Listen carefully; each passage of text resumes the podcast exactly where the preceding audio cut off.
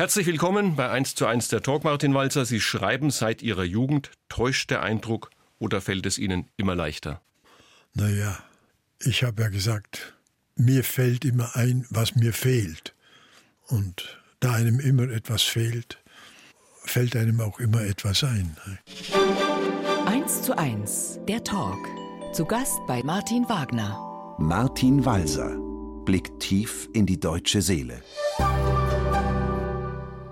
Darf man das so sagen, Herr Walzer? Blickt tief in die deutsche Seele. Sehen Sie sich als Seismograph der deutschen Gesellschaft?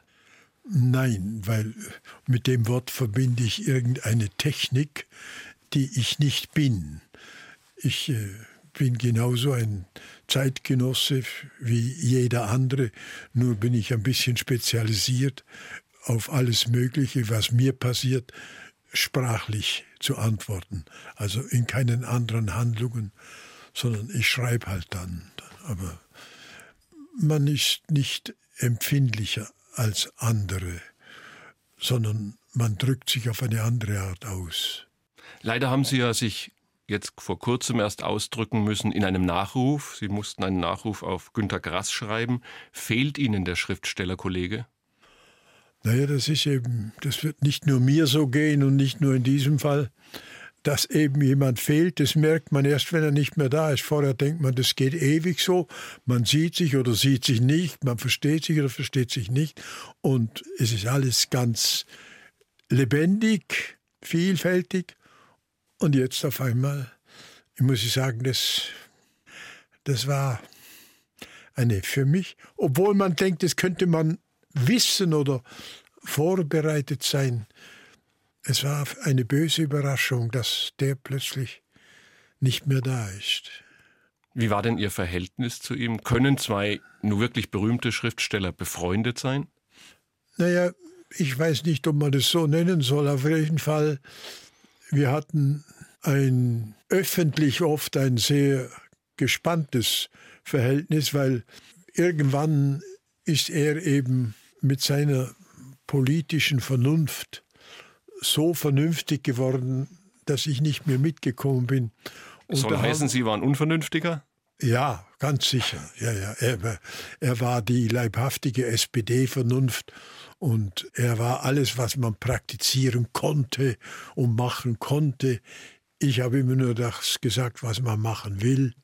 Gut, äh, aber diese öffentlichen Reibereien haben nicht verhindert, dass wir uns, wenn wir uns getroffen haben, sofort gemerkt haben, dass wir ein bisschen aus einer Geschichte stammen, aus, ein, aus einer Zeit, aus einer Erfahrung und so weiter.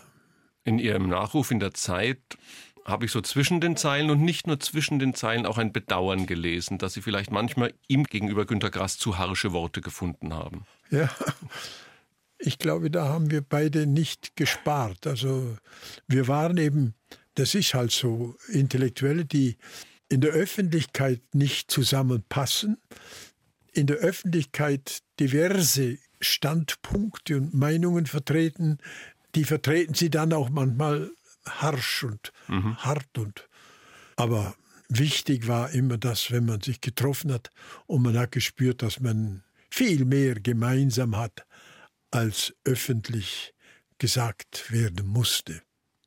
Jetzt kommen wir zu Ihnen, Herr Walser. Wenn man sich Ihr umfangreiches Werk vor Augen hält, und ich glaube, ich habe 26 Bücher von Ihnen gelesen. Oh je. oh je, haben Sie gesagt. Nein, ich hab, bis heute lese ich die mit Vergnügen. Und jetzt auch noch die Tagebücher, die Sie veröffentlichen, aktuell aus den Jahren 74 bis 78. Dann fragt man sich schon ein bisschen ratlos, was macht denn der Mann außer Schreiben? Nichts. Das reicht doch. Nein, das ist völlig richtig. Jede andere Tätigkeit, wenn sie mir abverlangt wird, ist für mich eine Quälerei. Ich bin selbst in Gartenarbeiten und ähnlichen Verlangbarkeiten bin ich je länger, desto unwilliger. Ich, Nicht nur unfähig, auch unwillig. Ja, unwillig, ja. Ich meine, das ist ja natürlich auch so, das Schreiben, das hört ja nicht auf, abends um fünf und so weiter. Das belegt einen ganz und gar und, und das hört auch als Problem, als Entwicklung, als, ja, als Fragwürdigkeit. In jeder Hinsicht ist, es, ist das Schreiben eine unlösbare, nie zu Ende zu bringende Aufgabe. Und insofern braucht man nicht noch was außer dem Schreiben. Wann haben Sie denn angefangen? Vielleicht zu früh, nach dem, was ich da hingekritzelt habe, ganz sicher zu früh. Aber das kommt daher, weil ich ein Leser war als Kind. Mhm. Und offenbar ist das ein unvermeidlicher Vorgang. Man liest und liest und dann möchte man auch gern schreiben. So ist es mir vorgekommen. Also ich habe zwei wichtige Literaturen, die Legenden, die heiligen Geschichten, die daheim waren, mit den wunderbaren Bildern und dann eben Karl May. Das war die Jugendlektüre. Mhm. Und Wie viel haben Sie denn von Karl May gelesen? Ja, ich täte jetzt sagen, alle. Fast alle, ja. ja. Sind aber auch so knapp 30, ja, oder? Ich habe, ich habe ja manche mehrfach gelesen. Also Winnetou 1 habe ich erst vor drei Jahren noch mal ganz gelesen. Und hat Ihnen immer noch gefallen? Toll. Ja, viel besser als früher. Ich bin ganz sicher, dass man als Zwölfjähriger nicht imstande ist, zu beurteilen, was das für ein tolles Buch ist, auch politisch. Diese Mexiko-Politikgeschichte und dass der Winnetou, der Winnetou beschafft Waffen für die Mexikaner, nicht wahr? Und, und kämpft gegen die entlassenen Sklavenaufseher und so weiter. Also es ist auch viel politischer, als der zwölfjährige Leser denkt. Also da kann ich nur sagen, haben Sie vermutlich recht, weil ich habe Winnetou anders in Erinnerung. Das sind die Geschichten, die Sie gerade erwähnt haben, bei mir überhaupt nicht präsent. Ja. Müsste man es tatsächlich nochmal lesen. Die, die, liest man ja als Zehnjähriger weg, weil der, ja, ja. nicht und so weiter. Aber das ist enorm. Martin Walzer, der uns bei 1 zu 1 der Talk besucht. Sie gehören ja, Jahrgang 27, ich darf das aussprechen, das ist ja eine Freude, wenn man so munter ist in diesem Alter, noch zu der Generation, die den Zweiten Weltkrieg, die NS-Zeit bewusst erlebt hat. 43 noch als Flakhelfer eingezogen worden. Jetzt wird ja 70 Jahre danach viel über die Zeit gesprochen, geschrieben und nachgedacht. Welche Bedeutung hat diese Zeit für Sie? Oder sagen Sie, das ist Teil meiner Vergangenheit und nichts Besonderes? Oh nein, das, ich meine, das war ja nicht bloß Flakhelfer. Das war dann Arbeitsdienst, es war Militär. Und dann erinnere ich mich auch, ich könnte sagen, das war vielleicht die einzige Abenteuerzeit in meinem Leben, weil ich habe ungeheuer viel Glück gehabt und bin mit ein paar Kameraden, nannte man das damals, von der Truppe, wir waren Gebirgsjäger, wir sind dann von der Truppe, die im Inntal war, wegen Hoffnungslosigkeit und es war sowieso so, vielleicht Ende April oder so, sind wir in die Berge und haben unsere Uniformjacken gegen Tiroler Bauernjacken getauscht und sind dann oben westwärts gewandert, tagelang und haben dabei herrliche Stimmungen erlebt. Und unten, das haben wir noch mitgekriegt, da gab es dann nur für uns nur Feindseligkeiten. Einmal gab es sofort österreichische Heimwehr, die waren sofort mit rot-weiß-roten Armbinden überall und die hätten einen deutschen Soldaten am liebsten noch gefangen genommen. Dann gab es die Feldgendarmerie, die jeden noch greifen wollte für irgendeine sinnlose Verteidigung. Und dann gab es die Amerikaner. Aber wir sind oben gewesen, bis uns schließlich dann die Amerikaner von dieser Wanderung befreit haben und ins Gefangenenlager gesteckt. Aber das war natürlich für einen gerade 18-Jährigen trotzdem eine tolle Wanderung. Nicht? Aber Sie haben gerade das Wort befreit benutzt, bewusst benutzt. Sie haben das als Befreiung empfunden, als Sie bei den Amerikanern dann waren? Nein, nein, Oder sagen Sie es im Nachhinein? Nein, nein, nein, nein, nein, nein. Ich will, nein, nein. Das war schon eine irrsinnige Überraschung. Wir waren dann nur noch zwei, ein Richard und ich. Wir waren schon fast in Füssen oben. Wir sind aufgebrochen da bei Kufstein und das waren schon ziemlich weit.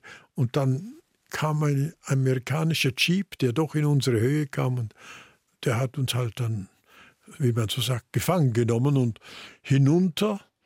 und auf Panzerspähwagen gesetzt und in einem irrsinnigen Tempo Richtung Garmisch und dort ins Garmischer ins Eisstadion. Das war das Lager. Auf den Bänken des Eisstadions war dann unsere Unterkunft. Und das war natürlich auch eine Erlösung, ist klar. Ich meine, bei den Amerikanern gefangen zu sein, war keine Qual. Nicht? Also ich war sogar also normalerweise gingen diese Gefangenen bei den Amerikanern arbeiten. Ich hatte festgestellt, dass im Eisstadion in Garmisch die Bibliothek des Reichssenders München ausgelagert war. Und ich habe sofort begonnen, Bücher auszuleihen. Als Bibliothekar war ich da tätig und habe das, was mir gefällt, habe ich mitgenommen, dann auch mit nach Hause. Also zwei Bände Stifter habe ich dem Reichssender München gestohlen. Die eigentlich jetzt dann quasi uns gehören würden, genau, oder? Dem genau, Bayerischen genau. Rundfunk. Ja, Sie können sie gerne wieder bei mir holen. Machen wir nicht.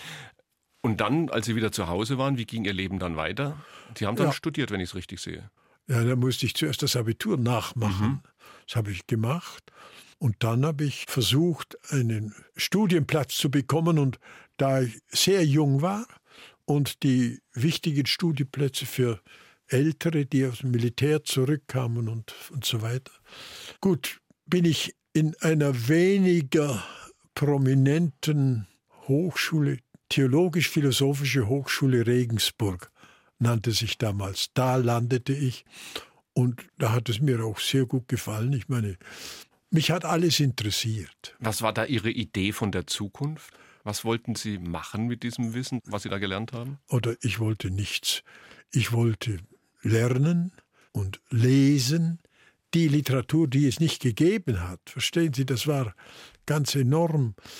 Das kann man sich heute nicht mehr so gut vorstellen. Plötzlich konnte ich im Antiquariat in Lindau zwei Bände Heine kaufen. Und habe ich einen ganzen Sommer lang habe ich Heine gelesen, noch und noch und noch. Und Faulkner, Licht im August, gab es als Zeitungsausgabe, ein Roman in Zeitungsform.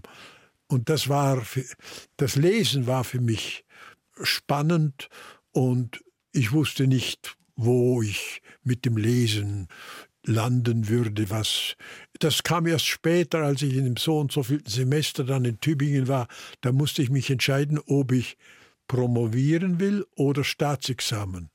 Da begann also die Zukunft entscheidungsträchtig zu werden und da habe ich mich ganz sofort für Promovieren entschieden. Aber beruflich sind Sie dann sogar zuerst beim Radio gelandet. Auf Ja. welchem Weg? Wie kam das? Ja, 49 war ein Goethe-Jahr, wenn Sie sich vorstellen können, 200 Jahre. Und wir haben schon in Regensburg Studententheater gemacht und Kabarett. Und das habe ich in Tübingen weitergemacht. Und ich hatte ein Goethe-Kabarett und ein Mann vom Süddeutschen Rundfunk Stuttgart war dorthin gekommen und kam nachher zu mir und hat gesagt, kommen Sie doch nach Stuttgart in den Ferien. Das war unglaublich, oder? Kommt einer vom Radio und, und, und ich wurde, weil ich jetzt da Kabarett gemacht hatte, wurde ich in Stuttgart sofort in die Unterhaltungsabteilung gesteckt. Ich musste dann, das habe ich auch gern gemacht, Franz Ulrich Gass, klingende Wochenpost, der hat es Melodien gegeben, auf die man Texte machen musste, immer sechs Zeilen und für sechs Zeilen 20 Mark. Das war Unglaublich viel Geld damals. das war unglaublich. Nicht? Und das, so dass ich nach den Ferien nicht mehr nach Tübingen zurück bin, weil das ganze Radiowesen mich vollkommen fasziniert hat. Und ich habe gesagt, studieren. Ich hätte es bald, bald, bald sozusagen vergessen. Durch einen Zufall bin ich meinem Professor einmal begegnet und er hat mir so zugewinkt und hat gesagt, Sie haben es auch aufgegeben. Und da habe ich gewusst, das darf nicht sein. Dann habe ich schnell promoviert. Und haben dann beim Süddeutschen Rundfunk, wie er damals hieß, was gemacht? Ich war eben eine Zeit lang in der wunderbaren Unterhaltungsabteilung. Da war ich glücklich. Sie glauben nicht, was für eine tolle Abteilung das war. Und dann bin ich aber zu Politik und Zeit geschehen. Und da war ich dann, wie man so sagt, Reporter. Immer für kulturelle Sachen. Theaterbesprechungen oder was zum Nein, Beispiel? ich, mo- also zum Beispiel, ich weiß nicht, ob es das heute noch gibt. Wir hatten einen Intendanten, mein lieber Mann, das war der beste Intendant, den es je gegeben hat und gegeben haben kann. Der war Fritz Eberhard. Geboren war er als Graf Rauschenplatt, im, war im Widerstand, SPD, aber er war einfach der tollste Intendant, den man sich denken kann. Der hat mich zum Beispiel nach London geschickt, dass ich in England mit einem Kollegen vom BBC etwas mache, das nannte man Feature. Gibt es das noch? Ja. Also ich musste ein Feature machen über Plymouth. Mhm. Gut, habe ich halt das gemacht. Oder ich nach Italien geschickt im Heiligen Jahr, Anno Santo, war, habe ich einen Pilgerzug begleitet nach Rom und hatte ein Gerät dabei. Ich musste jeden Tag einen Bericht nach Stuttgart schicken. Und damals hatte man zum Aufnehmen einen solchen Koffer, mhm. Mayak, der wog vielleicht 30 Kilo. Und den musste man aufziehen, dass er aufnehmen konnte. Und dann konnte man dann, wenn man Glück hatte, war es ganz aufgezogen, aber es konnte auch alles verdorben sein und, und so weiter. Also es, es war schon eine abenteuerlich schöne Zeit. Und dann sind Sie ja Schriftsteller geworden. Und ich habe den Satz von Ihnen gefunden, Sie sind es geworden, um Ihrer Mutter zu beweisen, dass man als Schriftsteller eine Familie ernähren kann. Erstens, war das so? Zweitens, was hat Sie so mutig gemacht? Ja, ja, nein, es war so, ich kriegte für meinen ersten Roman Ehen in Philipsburg den Hermann-Hesse-Preis. Einen Scheck mit 10.000 Mark. Das muss ich mir vorstellen, im Jahr 57. Und dann habe ich diesen Scheck meiner Mutter gebracht. Mhm. Ich hätte ihn wirklich brauchen können. Aber ich wollte ihr zeigen, schau mal, damit kann man als Schriftsteller verdienen. Nicht? Und sie hat ja auch dann nichts mehr dagegen gehabt. Zu Gast bei Martin Wagner. Martin Walser, der große Mann vom Bodensee. Sie haben einmal gesagt, Herr Walser, ohne den Bodensee hätte ich nicht leben können. Wieso eigentlich? naja, gut. Es kann nur jemand begreifen, der auch in der Nähe, sagen wir, eines Wassers aufgewachsen ist. Ich habe das erst gemerkt, als ich vom Bodensee weg zum Studieren, Regensburg und Tübingen, dann arbeiten Stuttgart. Ich konnte mir nicht vorstellen, dass es Städte oder Dörfer gibt, die nicht am Wasser sind. Das war, das, ich, mich hat ein ungeheures Mitleid ergriffen wenn ich gedacht habe, die haben da, ja gut, dann haben sie da noch die Donau in Ulm. Aber was ist das? Das Wasser ist für ein Kind oder einen Jugendlichen. Im Sommer schwimmt man, schwimmt man, schwimmt man, im Winter fährt man Schlittschuh drauf. Und also es ist ja bis jetzt immer noch, dass ich nichts weiß, was äh, dem Aufenthalt an einem Wasser vergleichbar ist. Das Wasser ist ja ein Teil des Himmels, nimmt vom Himmel Licht, das der Himmel selber schon gar nicht mehr hat. Dann ist es ein andauerndes Wettertheater. Es ist schlechterdings aus meinem Leben nicht wegzudenken.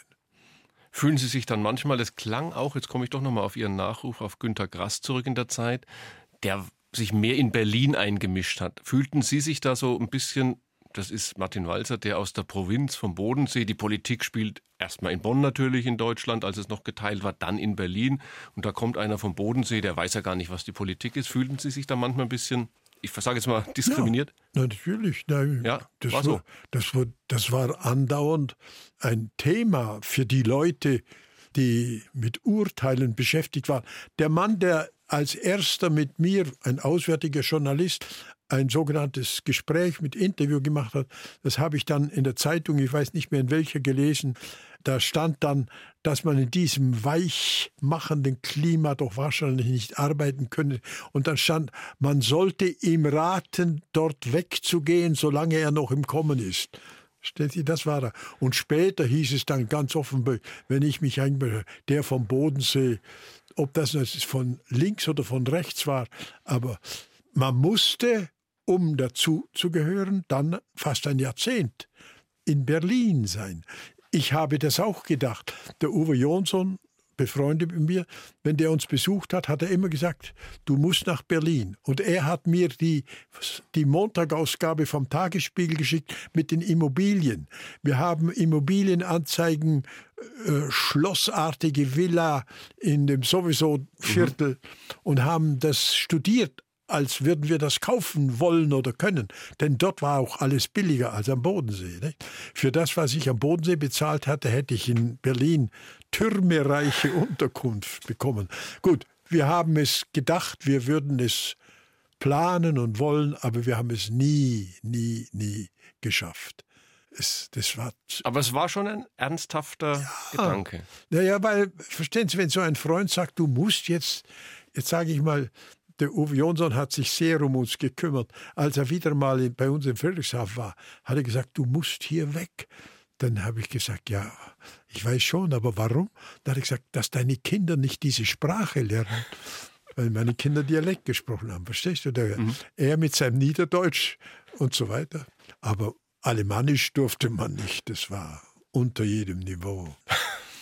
Sie haben ja auch in den USA relativ viel Zeit verbracht. Waren Sie da in Versuchung, mal dort zu bleiben? Ja, ja. Ich denke ja. jetzt an Ihr Buch Brandung, ja. der Titel. Also da gibt es auch Wasser, schöne Strände. Ja, ja, ich, war, ich meine, ich habe zehn Jahre lang, also auch das Geld, das ich nicht verdiente in Deutschland als Autor, war ich immer froh, wenn wir ein Semester an einer Uni in Texas oder in Kalifornien oder in New Hampshire mit der Familie, war man drei Monate lang völlig sorgenfrei untergebracht und hatte einen, ich habe ein Thema mir ausgedacht, Ironie. Ich habe mich wirklich solide vorbereitet und wollte meinen Studenten was bieten. Ich habe nachher gemerkt, die brauchten nichts so wenig wie meine Redereien über Ironie. Aber ich habe es ernst gemeint und wir haben uns als Familie dort immer wohl gefühlt und es gab auch Angebote, dass ich als Professor dort hätte bleiben können, zum Beispiel in West Virginia, in Morgantown. Und da wurde mir klar, das war so, ich glaube, so 76 er da wurde mir klar, dass das nicht geht, weil erstens hatte ich schon erlebt als Unterrichtender, dass die Kinder von in the, in the First Generation Kids, die hatten es nicht so leicht. Ich, ich wollte nicht, dass meine Kinder sozusagen in einer halben Fremdsprache bestehen müssten. Und zweitens, das war aber vielleicht noch wichtiger, ich habe gemerkt, als ich anfing, Englisch zu träumen, jetzt ist Zeit heim. Jetzt nochmal zu ihr, der Entstehung Ihrer Bücher. Sie schreiben bis heute alles handschriftlich, ja? Natürlich. Ja. Und Ihre Frau tippt das dann ab. Ja. Hat die dann eigentlich schon mal irgendwann zwischendurch gesagt, also ich bitte dich, das kannst du jetzt wirklich nicht schreiben? Das ist nicht ihre Ausdrucksweise.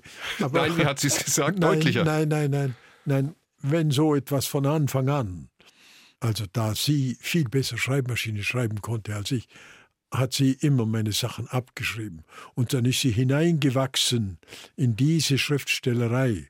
Und da ist hier, sagen wir mal, eine so leichtfertige Bemerkung, wie Sie sie jetzt unterstellen, die war nicht mehr zu befürchten.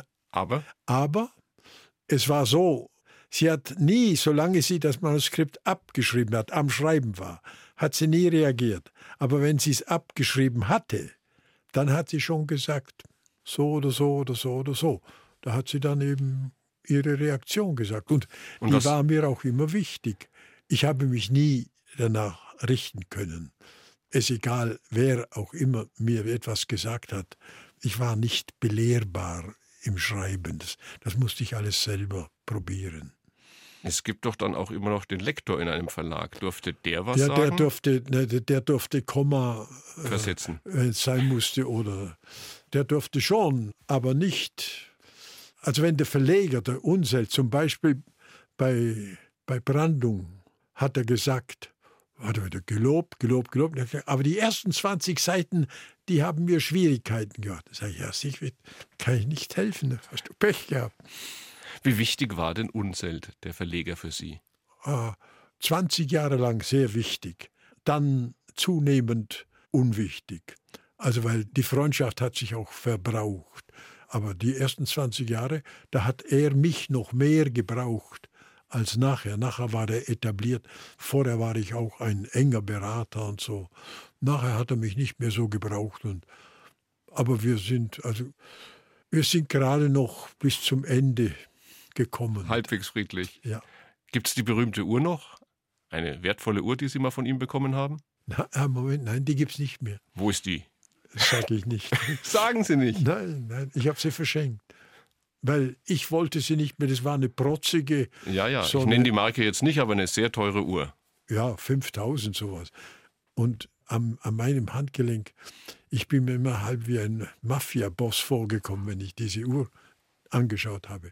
Die ist jetzt da, wo sie hingehört. Unser Gast in 1 zu 1 der Talk ist heute Martin Walzer, der Autor zahlloser Bücher über deutsche Befindlichkeiten, aber auch der furchtlose Debattierer im öffentlichen Raum. In den 60er Jahren des letzten Jahrhunderts gegen den Krieg der Amerikaner in Vietnam.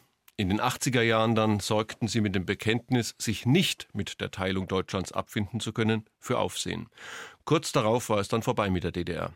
Und dann 1998 haben Sie, Martin Walzer, eine Debatte über die deutsche Vergangenheit über Auschwitz losgetreten. In Ihrer Rede bei der Verleihung des Friedenspreises des deutschen Buchhandels, da sagten Sie wörtlich, was wir uns jetzt mal anhören.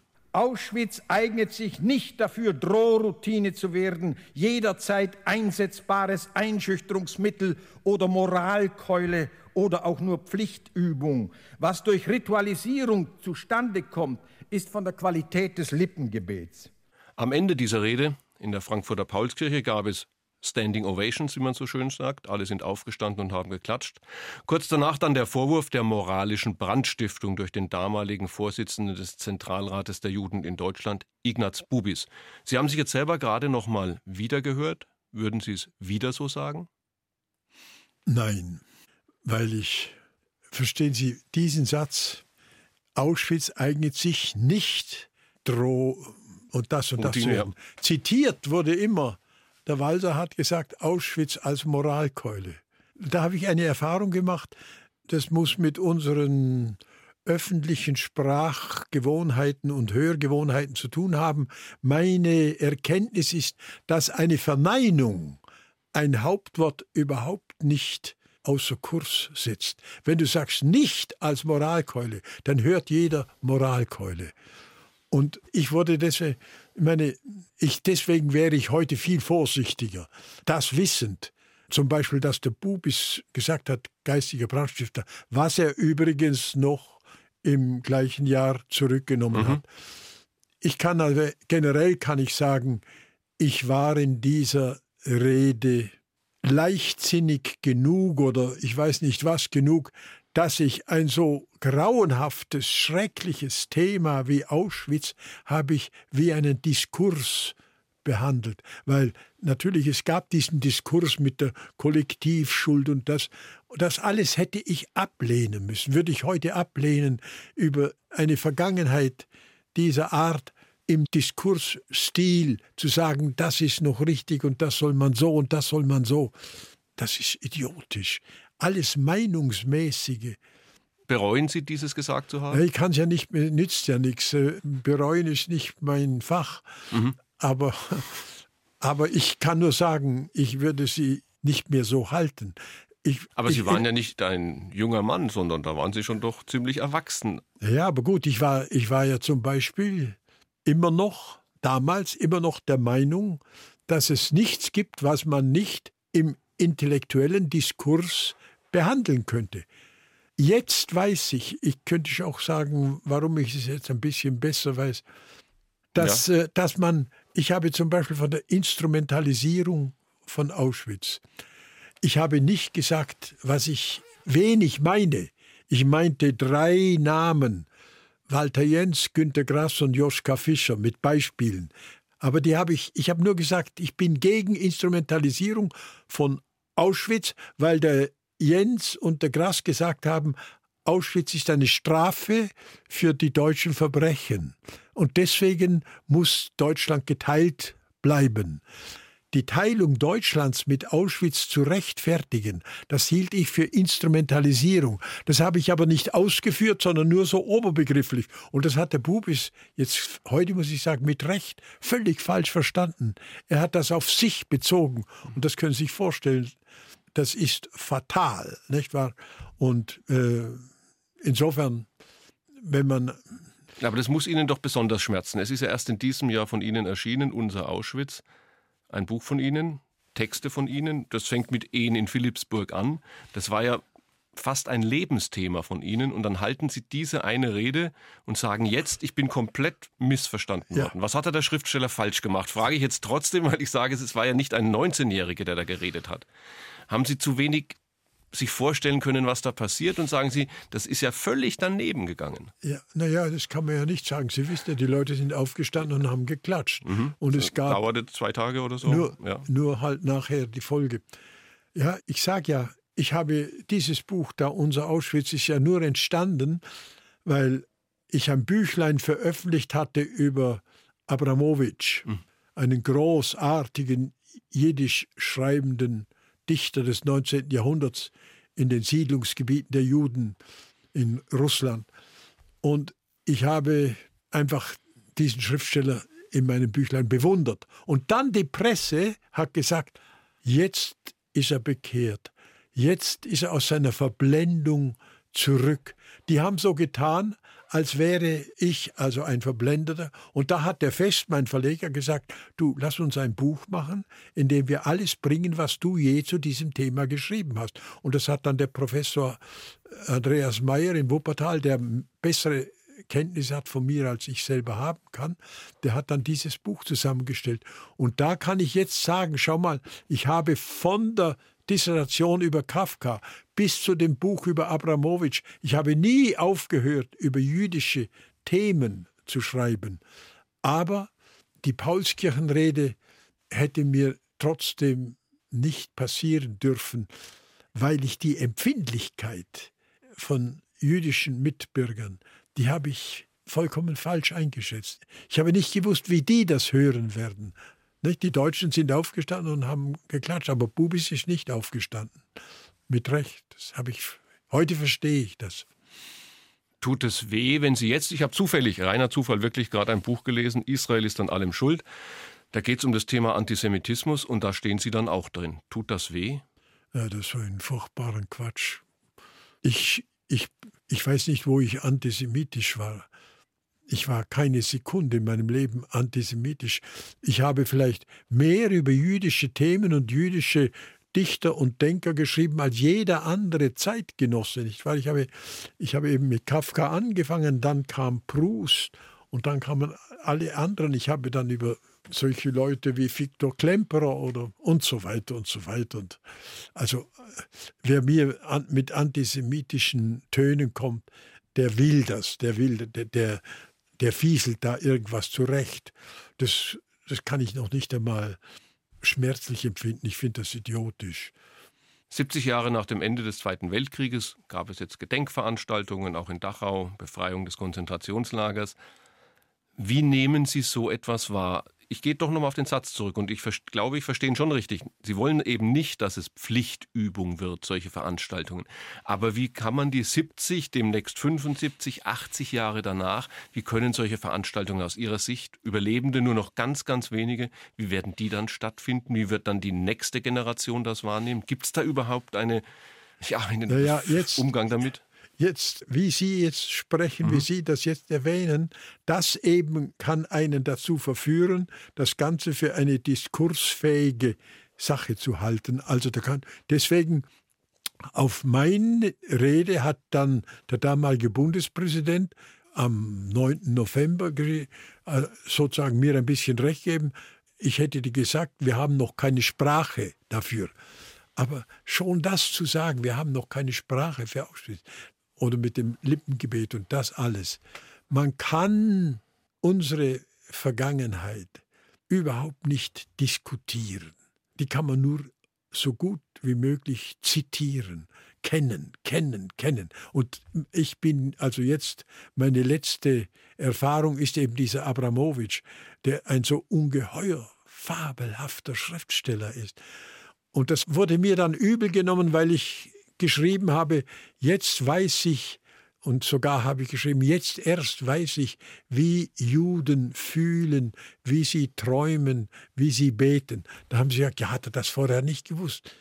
Und da habe ich jetzt behauptet, das verstehen aber nicht alle.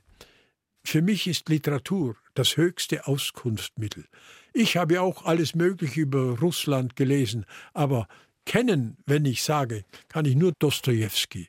Ich habe Amerika durch Faulkner, nicht, nicht durch äh, New York Times oder so. Das ist ja alles gut, das sind die Medien. Spanien durch Cervantes, nicht? Frankreich, Proust, Flaubert. Schweden, Strindberg. Das war von Anfang an mein Auskunftsmittel. Und ich glaube, es gibt, sage ich jetzt einmal, es gibt keine genauere, keine höhere und keine schönere Auskunft über ein Land, über eine Geschichte, über eine Vergangenheit als Literatur. Und deswegen würde ich heute nie mehr dieses Diskursdeutsch anstrengen über ein Thema aus unserer Vergangenheit. Martin Walzer ist heute unser Gast in 1 zu 1 der Talk und wir haben gerade ein bisschen darüber geredet, dass Sie sich manchmal, vielleicht wie Sie heute sagen, in Debatten eingemischt haben, wo Sie es heute nicht mehr tun würden. Sie haben mal einen selbstkritischen Satz gesagt, Sie sollten in der Disziplin Hals-Maul-Sag nichts arbeiten. Aber Sie hätten das nie geschafft. Kommt mit dem Alter also keine Gelassenheit? Na ja, gut, das ist, äh, selbst wenn man durch Erfahrung weiß, dass es immer falsch oder unnötig oder überflüssig war, zu reagieren, hat man immer wieder reagiert. Verstehen Sie, ich, ein Beispiel noch Afghanistan. Da musste ich einen Brief an die Merkel schreiben, offenen Brief, um mir zu sagen, dass Deutschland nach unserer Geschichte können wir nicht mehr Militär irgendwo militärisch mitmachen. Und Krieg ist immer ein Zeichen einer falschen Politik und so weiter. Mhm. Das schreibe ich dann und dann kann ich erst ins Bett gehen und übernächsten Tag weiß ich, ach, jetzt doch. Gut, jetzt glaube ich, ich habe das dann auch schon sozusagen theoretisch behandelt, dass es Recht haben zu wollen, ist ein minderer Bewusstseinszustand, den man gar nicht anstreben sollte. Welchen Bewusstseinszustand haben Sie jetzt?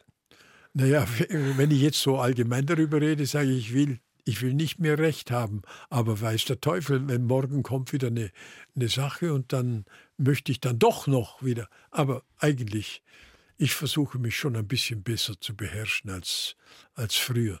Aber was regt Sie auf in diesen Tagen? Sie gucken ja nicht nur über den Bodensee, schauen sich die Wellen an und die Wolken, die sich in dem Wasser spiegeln. Was in diesen Tagen, wenn Sie die nein, Welt angucken, macht nein, Sie kribbelig? Nein, Gott sei Dank äh, gibt es nicht mehr so Schlimmes. Denn die deutsche Teilung ist vorbei. Das war das Letzte, was einen noch wirklich aufregen konnte, dass dieses Land geteilt war. Und dass es zu viel Meinung gab, dieses Provisorium zu verewigen. Ne? Also heute erlebe ich eher die Ohnmacht allen wirklichen Problemen gegenüber. Wenn ich auch zur Kenntnis nehme, was da aus Afrika jeden Tag, was da passiert. Mhm. Und, und man ist vollkommen ohnmächtig und kann nichts tun. Fühlen Sie sich ohnmächtig oder werfen Sie der Politik vor, dass da zu wenig getan wird? Naja, das wär, da ging es schon wieder los. Nein, das, ich, werde, ich dachte, nein, ich, ich nein, ich, ich, ich, ich fühle meine eigene Ohnmacht, dass ich, ich kann nichts tun, bin sozusagen Zeitzeuge.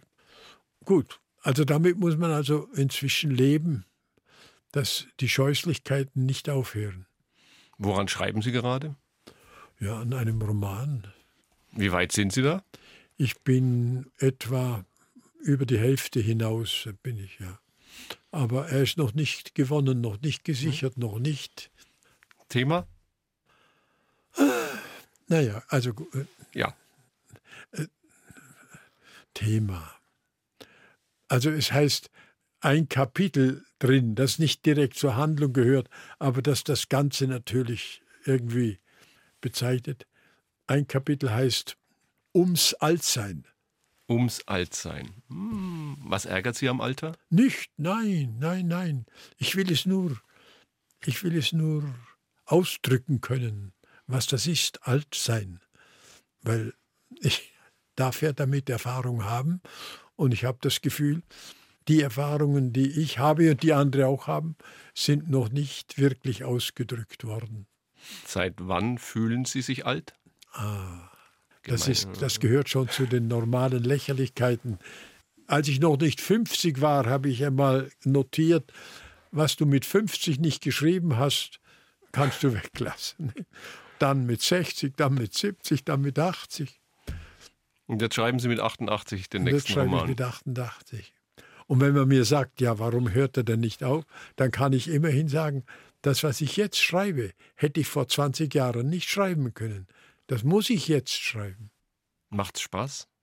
Spaß ist nicht ein Wort aus meinem mhm. Vokabular, aber Freude? es ist das Einzige, was mich hält.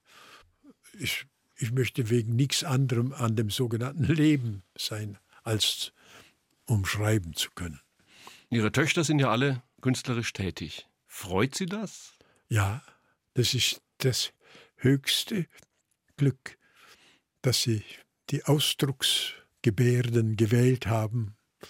Und das macht halt das Vatersein zu einer überraschend, überraschungsreichen Erfahrung. Wer darf wen kritisieren? Nein, nein, das ist, nee, nein, nein. Das ist eben unser, unser Element ist nicht die Kritik, sondern Gut, die, die, ich merke schon, die Töchter kritisieren einander, mhm. aber ich kritisiere nicht die Töchter und die Töchter kritisieren nicht mich. Ihre höchste Kritik ist vielleicht, wenn sie nicht sagen, dass sie ein Buch gelesen haben, dann weiß ich, oh je. Meine letzte Frage. Welches Rätsel hätten Sie noch gerne gelöst?